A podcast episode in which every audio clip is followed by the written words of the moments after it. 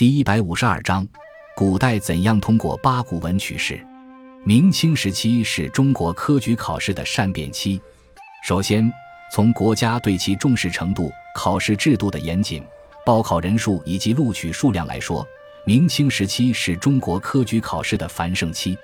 但同时，在繁盛的表面之下，其通过八股文取士的考试模式，却又使科举考试进入了僵化与没落期。古即对偶之意。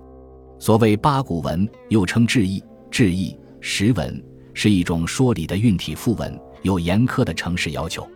在格式上，要求考生严格遵循所谓破题、成题、起讲、入手、起鼓、中鼓、后鼓、竖鼓这种死板的结构模式，并且要求句与句之间要讲究对偶。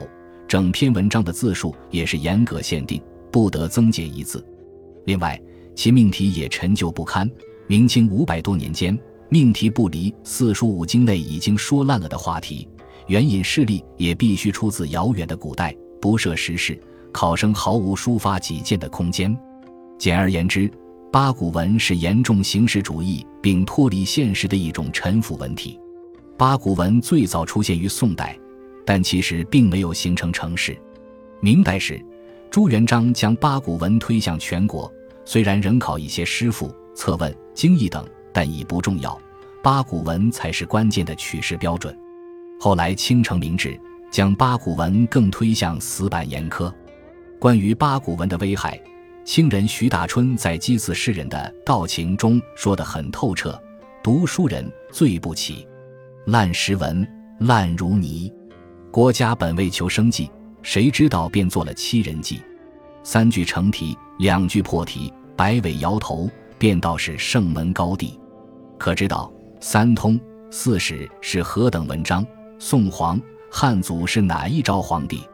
案头放高头奖章，店里买新颗利器，读得来肩背高低，口角虚稀。甘蔗渣嚼了又嚼，有何滋味？辜负光阴，白白昏迷一世。就教他骗得高官，也是百姓朝廷的晦气。明末清初学者顾炎武则称八股之害甚于焚书。八股文的死板程式，使得明清两代知识分子钻入八股这种无实用价值的文字游戏中，既疏于时事，又疏于学问，甚至疏于经义，思想严重被束缚，缺乏创建。